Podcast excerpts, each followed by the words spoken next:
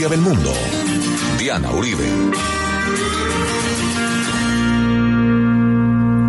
Buenas, les invitamos a los oyentes de Caracol que quieran ponerse en contacto con los programas, llamar al 309-9559, 309-9559 o escribir a info arroba la casa de la historia punto com, info arroba la casa de la historia punto com, o consultar nuestra página web www.lacasadelahistoria.com www.lacasadelahistoria.com Hoy nos vamos a meter con el más grande de todos, Jorge Luis Borges.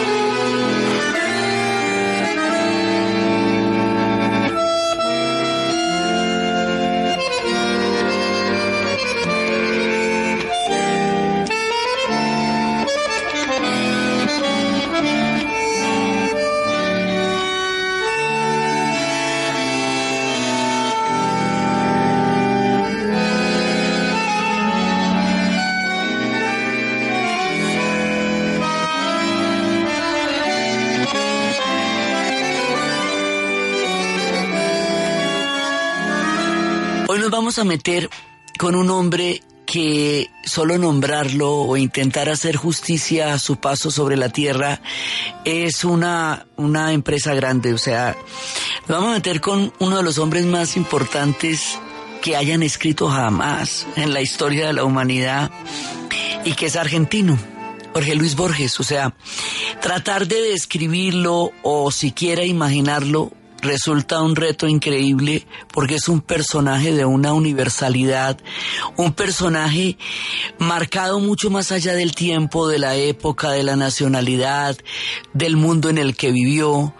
Eh, ha escrito cosas tan absolutamente impresionantes, escribió tantas, tantas cosas que solamente podemos, digamos, como reseñar algunas de las cosas de su paso por la tierra en dos programas que vamos a hacer sobre Borges. Dice que en sus escritos se pueden encontrar ontologías fantásticas, genealogías sincrónicas, gramáticas utópicas, geografías novelescas, múltiples historias universales, bestiarios lógicos, matemáticas imaginarias, dramas teológicos, invenciones geométricas y recuerdos inventados o para decirles pues alguna cosita de lo que este hombre hizo. Es un universo y su creación mental desborda los límites de la imaginación. O sea, es un tipo tan impresionante que decían de él, inútil es que te forjes la idea de progresar, porque aunque escribas la mar, antes lo habrá escrito Borges. Eso dijo Manuel Mojica Laínez acerca de la obra de él, como, como para contarles la clase de personaje. El mundo de los borgianos lo adora más allá de todos los límites, más allá de lo real y de lo irreal. Em, conocer, entrar en contacto con este personaje es entrar en contacto con todas las posibilidades míticas de lo real, de la ficción, del universo. Es entrar en un plano completamente diferente de la realidad. Y por eso vamos a tratar en dos programas simplemente de entrar un poquito un poquito porque este es uno de los universos más profundos con los que se puede encontrar un ser humano en su experiencia de vida. Leer o entrar en contacto con Borges. Entonces vamos a hacer lo siguiente.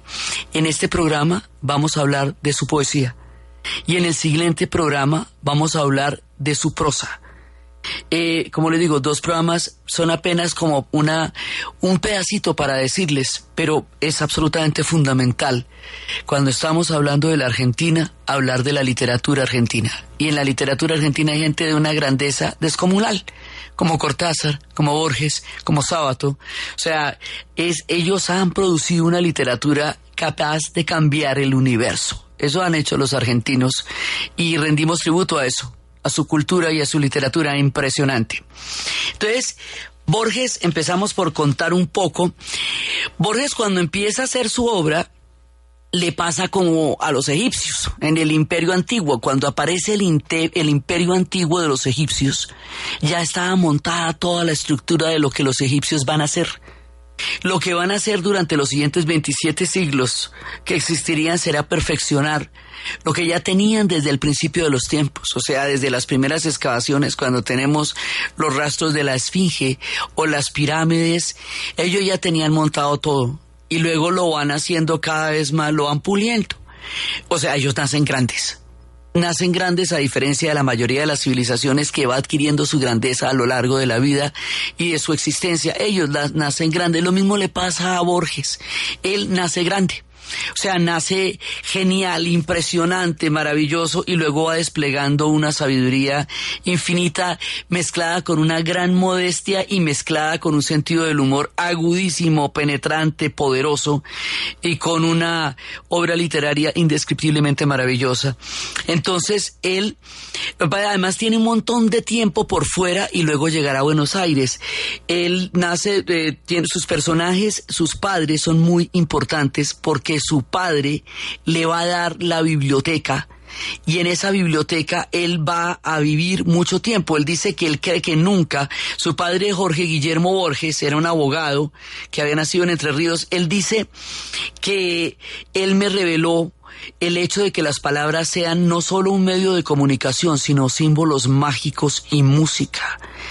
Y dice que él toda la vida siguió viviendo en la biblioteca de su padre. Su padre lo indujo y le y entendió la grandeza de Borges para la literatura y su madre lo va a acompañar mucho tiempo de la vida. Su madre era uruguaya y los dos eh, hablaban inglés. Borges nace y crece en un mundo bilingüe. Después le van a poner una institutriz inglesa y Borges va a tener una, digamos, unos padres que le dan la solidez y que lo van a entender y va a tener mucho tiempo para desarrollar su literatura antes de que le toque trabajar y trabajará en las bibliotecas. O sea, va a tener una vida que le va a permitir desarrollar toda esa mente descomunal, brillante, genial, que, que va a desarrollar a lo largo de la vida. Entonces, ellos van a, él tiene los primeros recuerdos de una casa porteña, con el patio, con los aljibes y todo eso.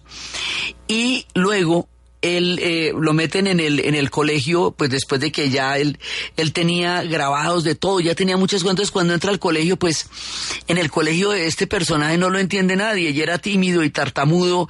A los nueve años tradujo El Príncipe Feliz de Oscar Wilde, lo tradujo en inglés. Entonces, bueno, por eso le digo, este man nació grande, entonces en el colegio pues nadie entendía, pero nadie lo entendía.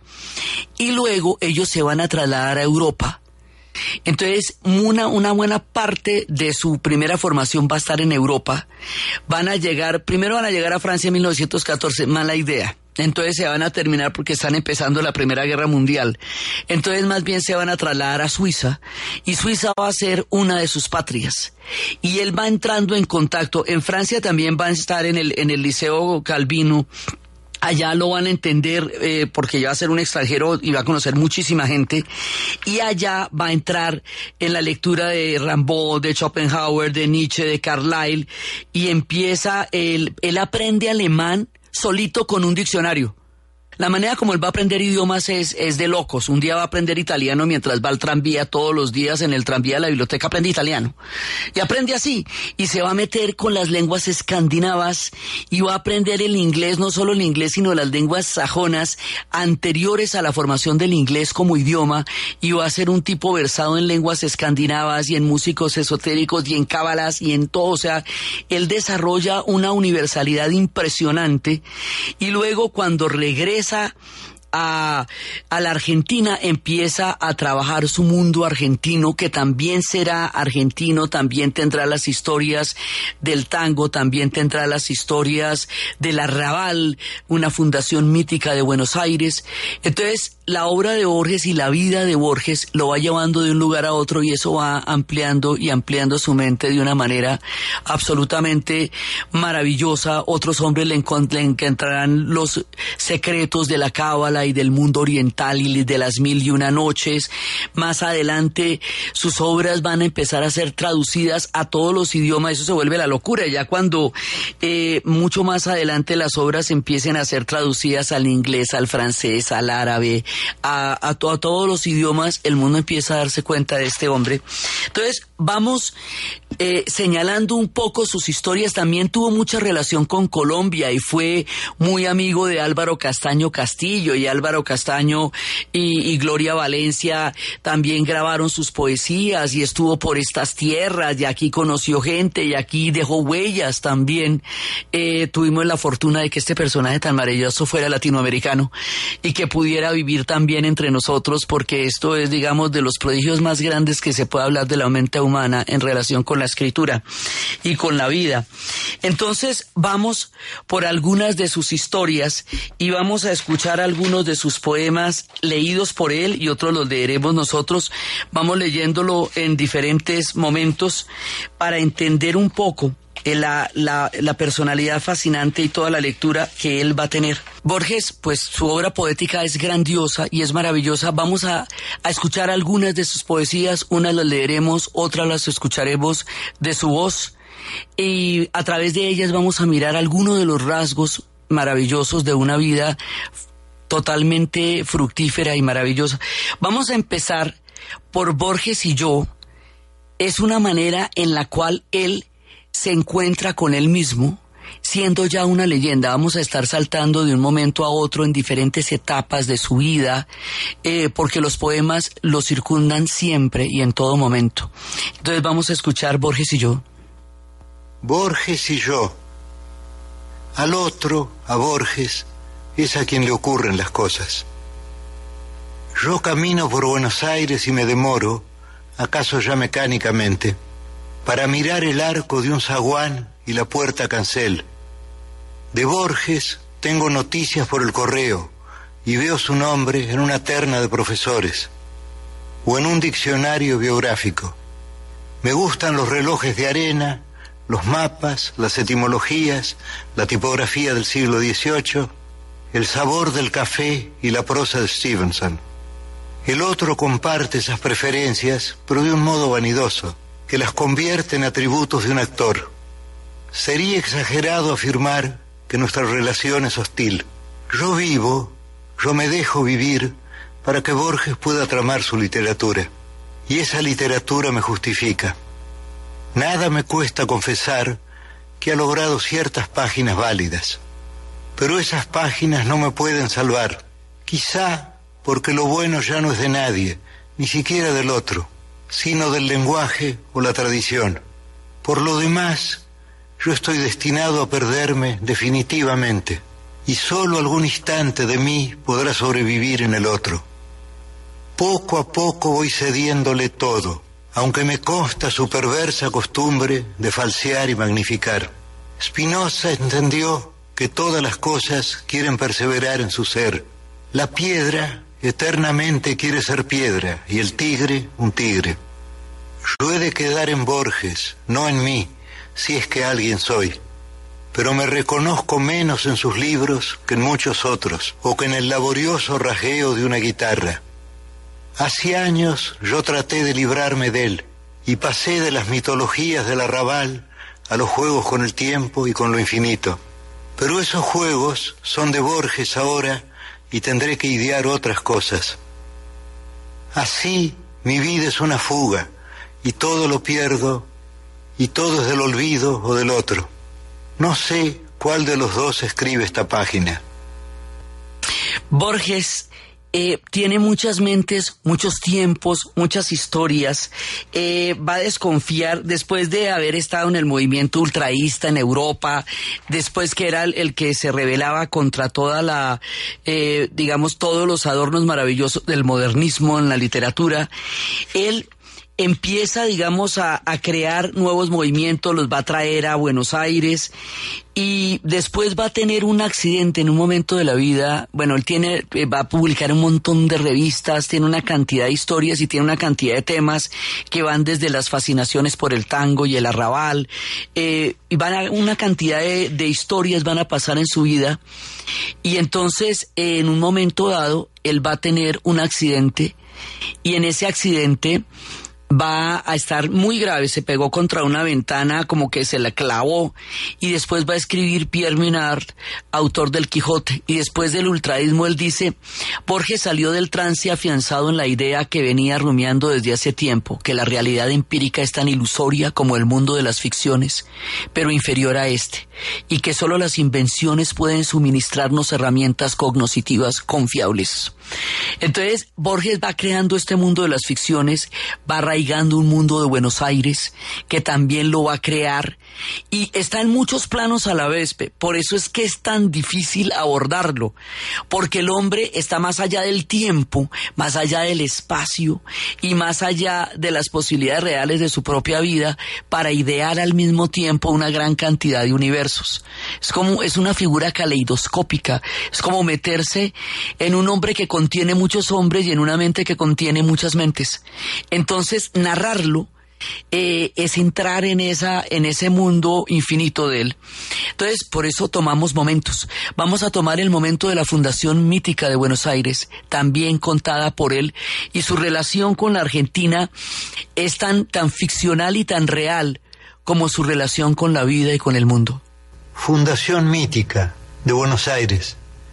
Es un poema escrito hace tanto tiempo que lo veo como ajeno. No me arrepiento de sus faltas, que sin duda son muchas, ni puedo vanagloriarme de sus méritos si es que algunos tienen. Lo releo y me parece escrito por otra persona, por una persona que no me es antipática, pero que ciertamente no es el Borges que está hablando ahora. Fundación mítica de Buenos Aires. Y fue por este río de sueñera y de barro que las proas vinieron a fundarme la patria. Irían a los tumbos, los barquitos pintados, entre los camalotes de la corriente zaina. Pensando bien la cosa, supondremos que el río era azulejo entonces, como oriundo del cielo, con su estrellita roja para marcar el sitio en que ayunó Juan Díaz y los indios comieron. Lo cierto es que mil hombres y otros mil arribaron por un mar que tenía cinco lunas de anchura y aún estaba poblado de sirenas y endriagos y de piedras imanes que enloquecen la brújula.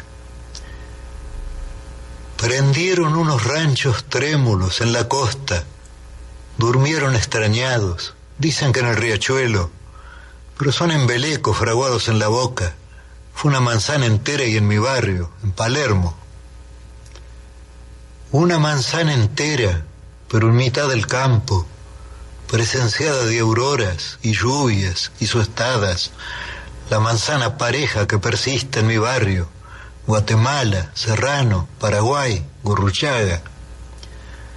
Un almacén rosado, como revés de naipe, brilló, y en la trastienda conversaron un truco.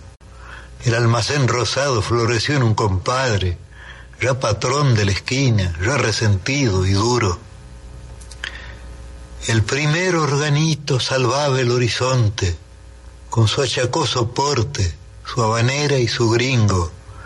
El corralón seguro, yo opinaba y digoyen, algún piano, mandaba tangos desaboridos. Una cigarrería ahumó como una rosa el desierto. La tarde se había ahondado en ayeres. Los hombres compartieron un pasado ilusorio. Solo faltó una cosa, la vereda de enfrente. A mí se me hace cuento que empezó Buenos Aires. La juzgo tan eterna como el agua y el aire. Tantas leyendas alusivas a la historia misma de Buenos Aires se nos antoja tan real como la fundación mítica de la realidad de esta ciudad que, que tuvo tantos tropiezos antes de llegar a ser grande. La relación de Borges con la Argentina es una relación que va y viene llena de una gran cantidad de momentos y de vicisitudes. Él, por ejemplo, fue antiperonista. Las posiciones políticas de Borges son toda una controversia, pero él fue antiperonista y decía lo siguiente de las dictaduras. Las dictaduras fomentan la opresión, las dictaduras fomentan el servilismo, las dictaduras fomentan la crueldad. Más abominable es el hecho que fomentan la idiotez. Botones que balbucean imperativos, esfiges de caudillos, vivas y mueras prefijados, ceremonias unánimes, la mera disciplina usurpando el lugar de la lucidez. Combatir estas tristes monotonías es uno de los muchos deberes del escritor. Habré de recordar a los lectores de Martín Fierro y de Don Segundo Sombra que el individualismo es una vieja virtud argentina. Entonces, él tuvo, que durante la época de Perón se va y luego lo van a nombrar cuando regrese director de la Biblioteca de Buenos Aires. Y ahí se va a presentar una paradoja que es la que vamos a ver después de la pausa.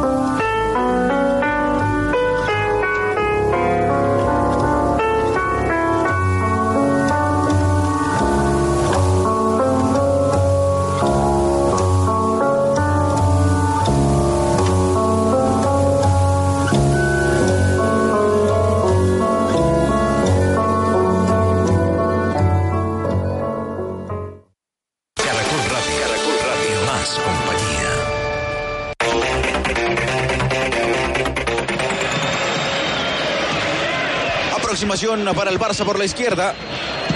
Esa pierna en alto que se eleva en el final en la que Alba reclama que representa infracción. Enésima proyección por aquel sector del ex Valencia. No hay falta, hay un contacto natural a partir del deslizamiento. Minuto 54, actualizando el fútbol internacional, Liga de España. A esta hora el Barcelona superados por eso el Levante, tanto de Lionel Messi y Luis Suárez para el equipo catalán. Es titular en Levante el colombiano Jefferson Lerma, que además fue amonestado en la primera parte del compromiso. Reiteramos, Barcelona con la victoria parcial llega a 48 puntos, más líder que nunca en la Liga de España. El Levante se queda en la casilla 16 con 18 unidades. A las 12.30, el Bilbao frente al Alavés donde podría estar Daniel Torres y Villarreal, que ha confirmado a Carlos Vaca como titular frente a La Coruña. A las 2.45, Celta recibirá al Real Madrid. El tenis español Rafael Nadal, número uno del mundo, se ha incorporado a la nómina de jugadores que participará en el torneo de exhibición Coyon Classic en Melbourne y que se cumplirá desde el próximo martes. Además de Nadal, les han confirmado el serbio Novak Djokovic, el español Pablo Carreño, el belga David Goffin y el austriaco Dominic Thiem, entre otros. El saltador de esquí Noriaki Kasai se clasificó a sus octavos Juegos de Invierno, un récord de participaciones que superará en Pyeongchang entre el 9 y 25 de febrero. El japonés, quien tiene 45 años, ha disputado todos los Juegos Olímpicos de Invierno desde Albertville en 1992. El dato, 40 días afuera de las canchas está el futbolista de la Juventus Pablo Dybala por lesión. El argentino sufrió un problema muscular en su muslo derecho en el partido de su equipo ante Cagliari por la Liga Italiana. Este domingo a las 11 de la noche en Nuevo Mundo de Caracol Radio, el gran colombiano de Nuevo Mundo. Hablan los líderes de opinión. Todo necesita contexto. El gran Héctor Rincón, exdirector de noticias de Caracol Radio, alguna vez me dijo, todo necesita contexto y tiene toda la bendita razón. Si no hay contexto, pues no tenemos un asidero para poder argumentar. ¿Qué piensa la gente? Debe ser una persona que no sea envidiosa, que no sea egoísta, que piense en los demás. Opinan los periodistas especializados. Los periodistas no podemos aparecer solo cuando las cosas estén bien para subirnos en el bus de la victoria y después desaparecernos cuando las cosas pues estén fallando o no salgan tantos ciclistas o no salgan tantos boxeadores o no salgan tantas personas que se destacan en otras especialidades distintas al fútbol. Nuevo Mundo, periodismo joven con sentido social. Dirige Norberto Vallejo. Caracol Radio. Más compañía.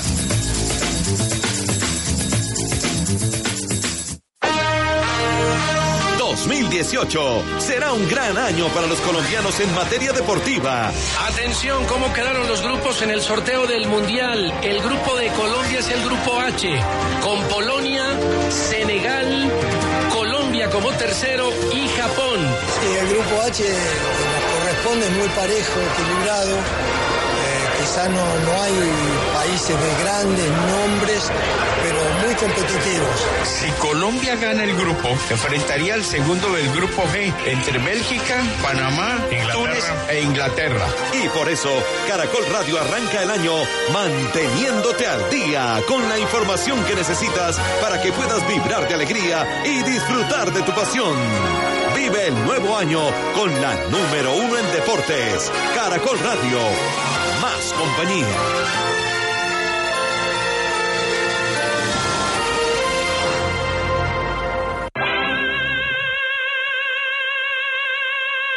El do de pecho es una nota tan alta que inspira y hace vibrar el alma. Es la mejor expresión artística entre respiración y técnica musical. En el decimosegundo Festival Internacional de Música de Cartagena, vivimos la ópera a todo pulmón. Del 5 al 16 de enero de 2018. Apoya a la Fundación Neumológica Colombiana con tu donación en www.neumológica.org. Apoya Caracol Social.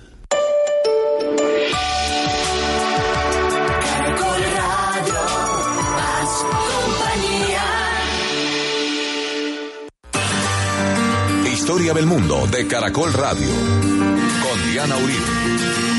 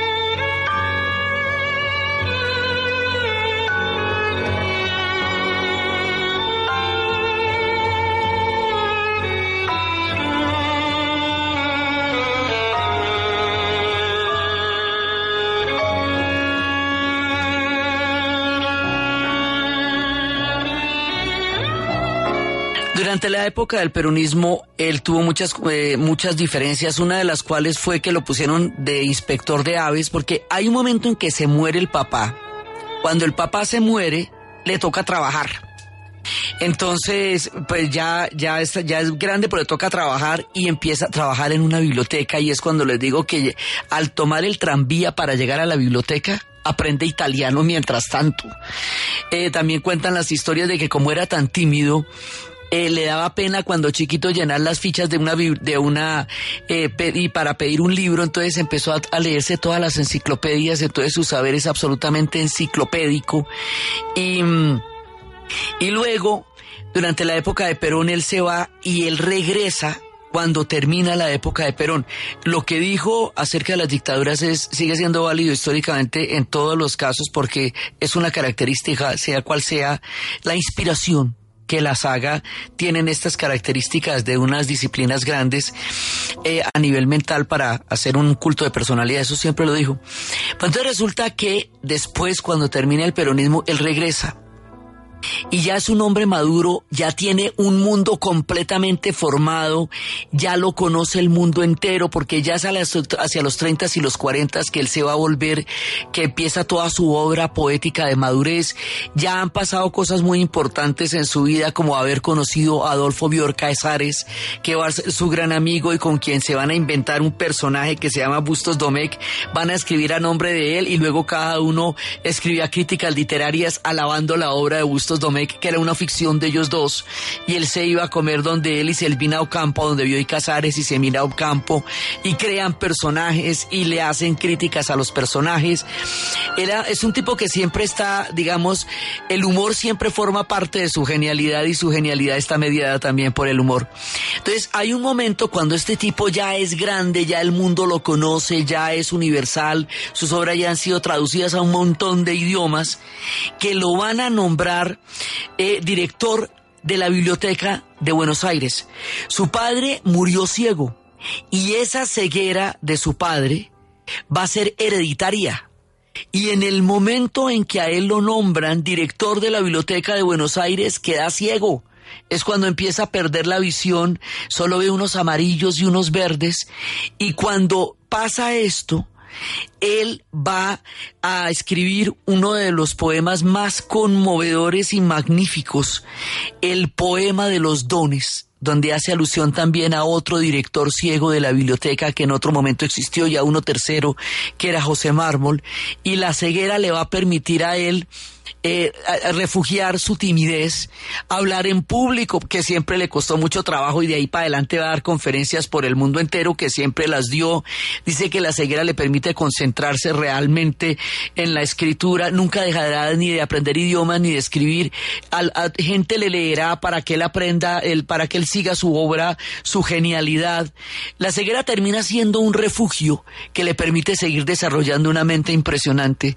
No lo va a limitar, sino que le va a dar una gran cantidad de posibilidades. Él dice que en la vida no hay desgracias ni fortunas, sino maneras como de entender las vicisitudes de la vida. En uno de sus poemas más impresionantes, el poema de los dones. El año 1955, el gobierno de la Revolución Libertadora me hizo director de la Biblioteca Nacional. Yo acababa de perder la vista. Recordé, inevitablemente, recordé que el más ilustre de mis antecesores, Brusac, había sido ciego y director de la biblioteca, como yo. Pensé que nuestro destino era el mismo. Paul Brusac, más valeroso que yo, no señaló la contradicción entre la cercanía de 800.000 volúmenes y la ceguera. Yo escribí el poema y pensé, como señalo al fin, que sin duda ese poema, aunque escrito por mí, fue sentido también por Brusac. Poema de los dones Nadie rebaje a lágrimo reproche esta declaración de la maestría de Dios, que con magnífica ironía me dio a la vez los libros y la noche. De esta ciudad de libros hizo dueños a unos ojos sin luz que sólo pueden leer en las bibliotecas de los sueños los insensatos párrafos que ceden las albas a su afán. En vano el día les prodiga sus libros infinitos, arduos como los arduos manuscritos que perecieron en Alejandría. De hambre y de sed narra una historia griega, muere un rey entre fuentes y jardines, yo fatigo sin rumbo los confines de esta alta y honda biblioteca ciega. Enciclopedias, atlas, el oriente y el occidente, siglos, dinastías, símbolos, cosmos y cosmogonías brindan los muros, pero inútilmente. Lento en mi sombra, la penumbra hueca exploro, con el báculo indeciso, yo, que me figuraba el paraíso bajo la especie de una biblioteca, algo que ciertamente no se nombra con la palabra azar, rige estas cosas. Otro ya recibió en otras borrosas tardes los muchos libros y la sombra. Al errar por las lentas galerías, suelo sentir con vago horror sagrado que soy el otro, el muerto, que habrá dado los mismos pasos en los mismos días. ¿Cuál de los dos escribe este poema de un yo plural y de una sola sombra? ¿Qué importa la palabra que me nombra si es indiviso y uno el anatema? Grusac o Borges, miro este querido mundo que se deforma y que se apaga en una pálida ceniza vaga que se parece al sueño y al olvido. Otro de los elementos que va también a traer la obra de Borges es el tema de la judería, el tema judío, el tema de Spinoza. Eh, va a tener Efremovich y Asenses le van a, lo van a introducir en el mundo judaico, también en el mundo de las mil y una noches, encontrará gente que a través de las cuales encuentra puertas que él va a abrir de una manera infinita y va a haber muchísimas alusiones a la cábala y al mundo judío y a toda su, su gran riqueza histórica, esotérica y, y literaria.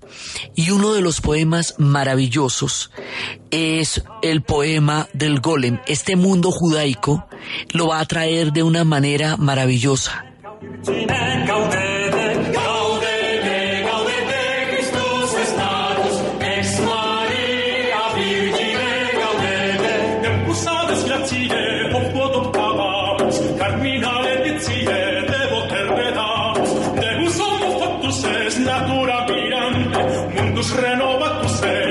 Es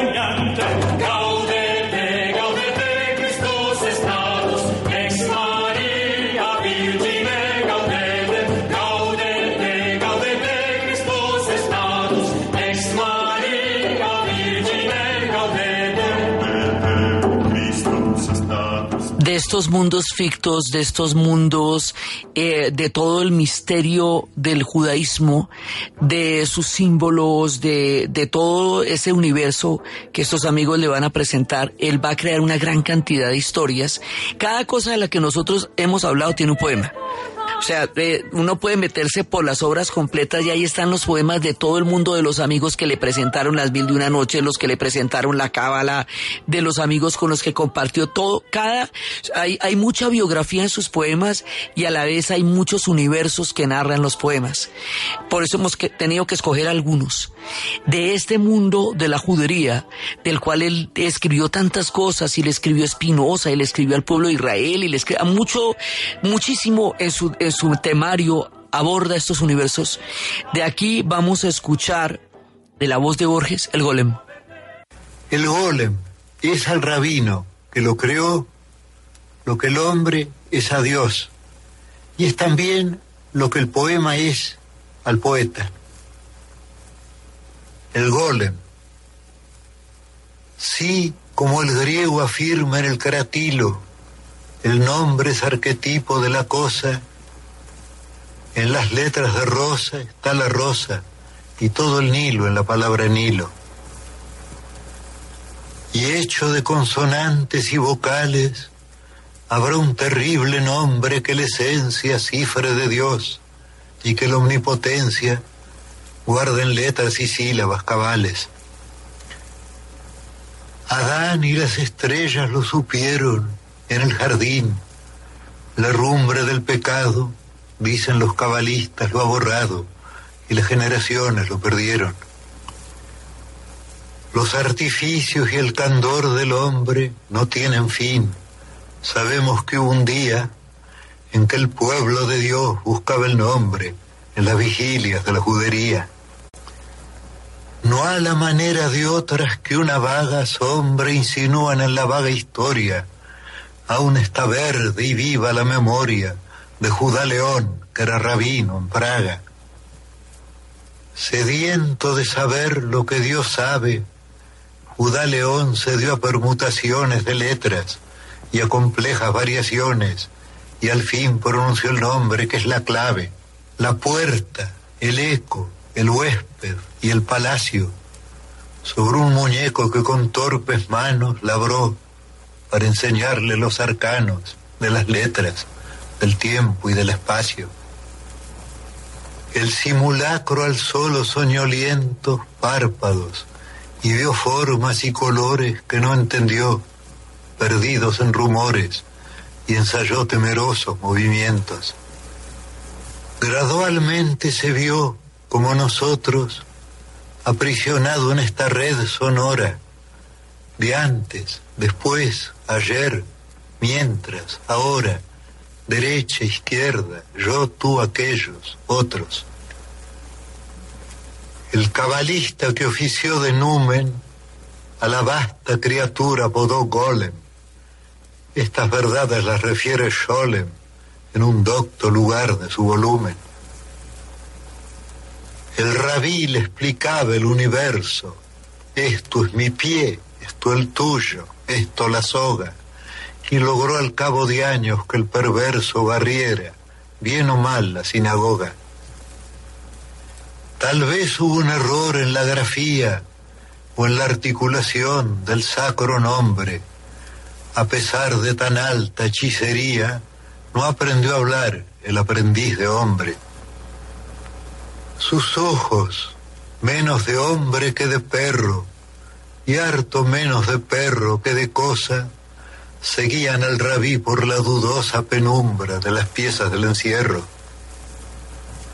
Algo anormal y tosco hubo en el golem, ya que a su paso el gato del rabino se escondía. Ese gato no está en Sholem, pero a través del tiempo lo adivino.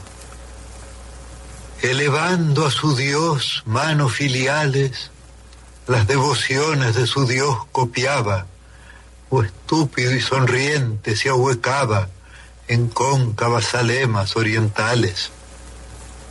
El rabí lo miraba con ternura y con algún horror. ¿Cómo, se dijo, pude engendrar este penoso hijo y la inacción dejé, que es la cordura?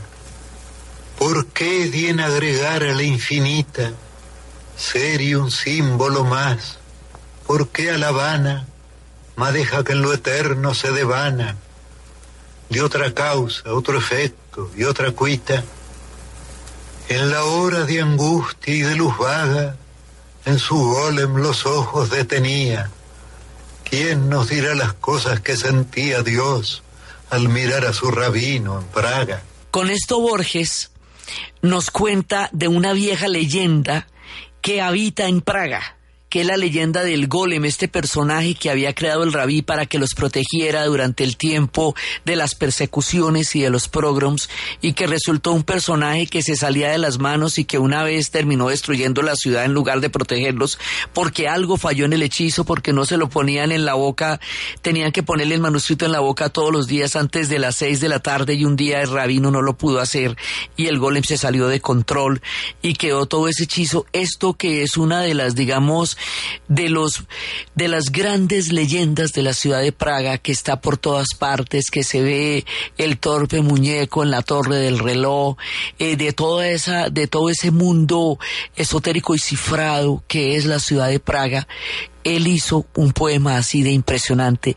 lo hace al ajedrez, lo hace a todos los avalorios, los juegos mentales, que es lo que vamos a ver después en las ficciones, en la historia universal de la infamia y todo eso en la parte de la prosa, porque, como les digo, su universo es infinito. Entonces, hemos recorrido alguna parte de la poesía eh, hay para cada tema, hay uno para el tango, para cada uno de sus amigos, hay para todo lo que él ha vivido en, su, en sus poemas. Pero él define límites como uno de los poemas que de los cuales él se siente eh, más digamos más contento de haber escrito. Y vamos a terminar esta primera parte eh, este primer recorrido con la poesía con el poema Límites y en el siguiente programa abordamos el universo de la prosa. Diré el poema Límites. En mi opinión pero no hay razón alguna para que la opinión del poeta valga más que lo de los lectores, este poema es el mejor, o mejor dicho, el menos malo de los míos. Su virtud consiste en expresar algo verdadero y algo que, si no me engaño, no ha sido expresado todavía por la poesía.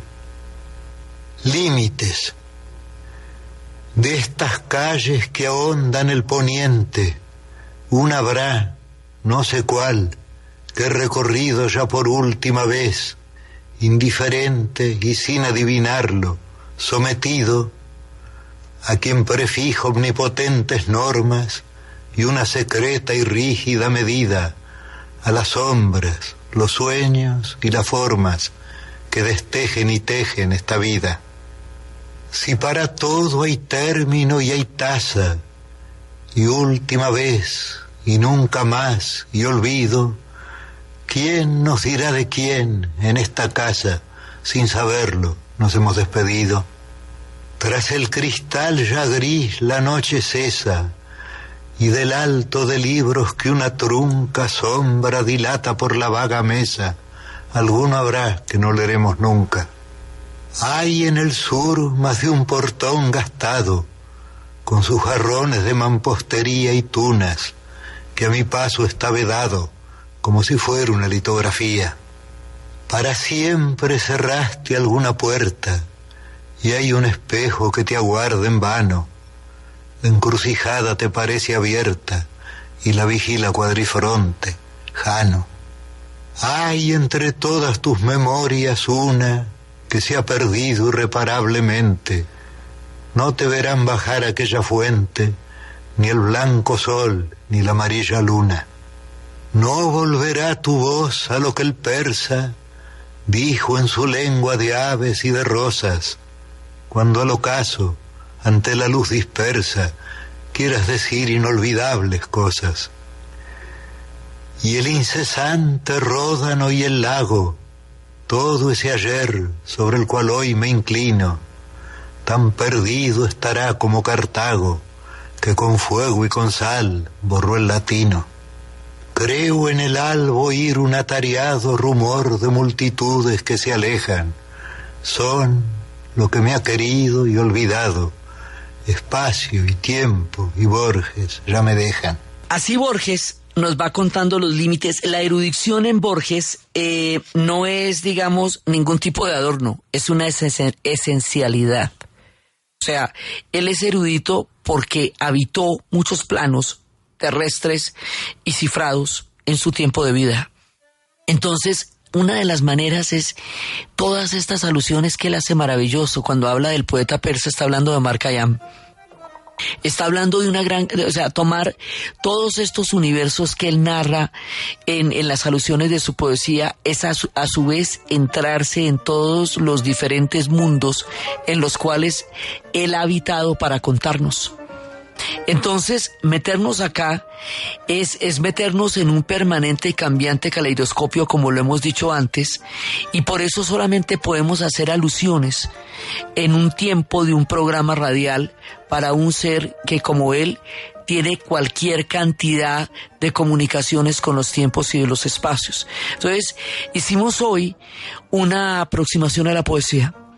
En el próximo programa nos vamos con la prosa de la mano del impresionante y fantástico Jorge Luis Borges.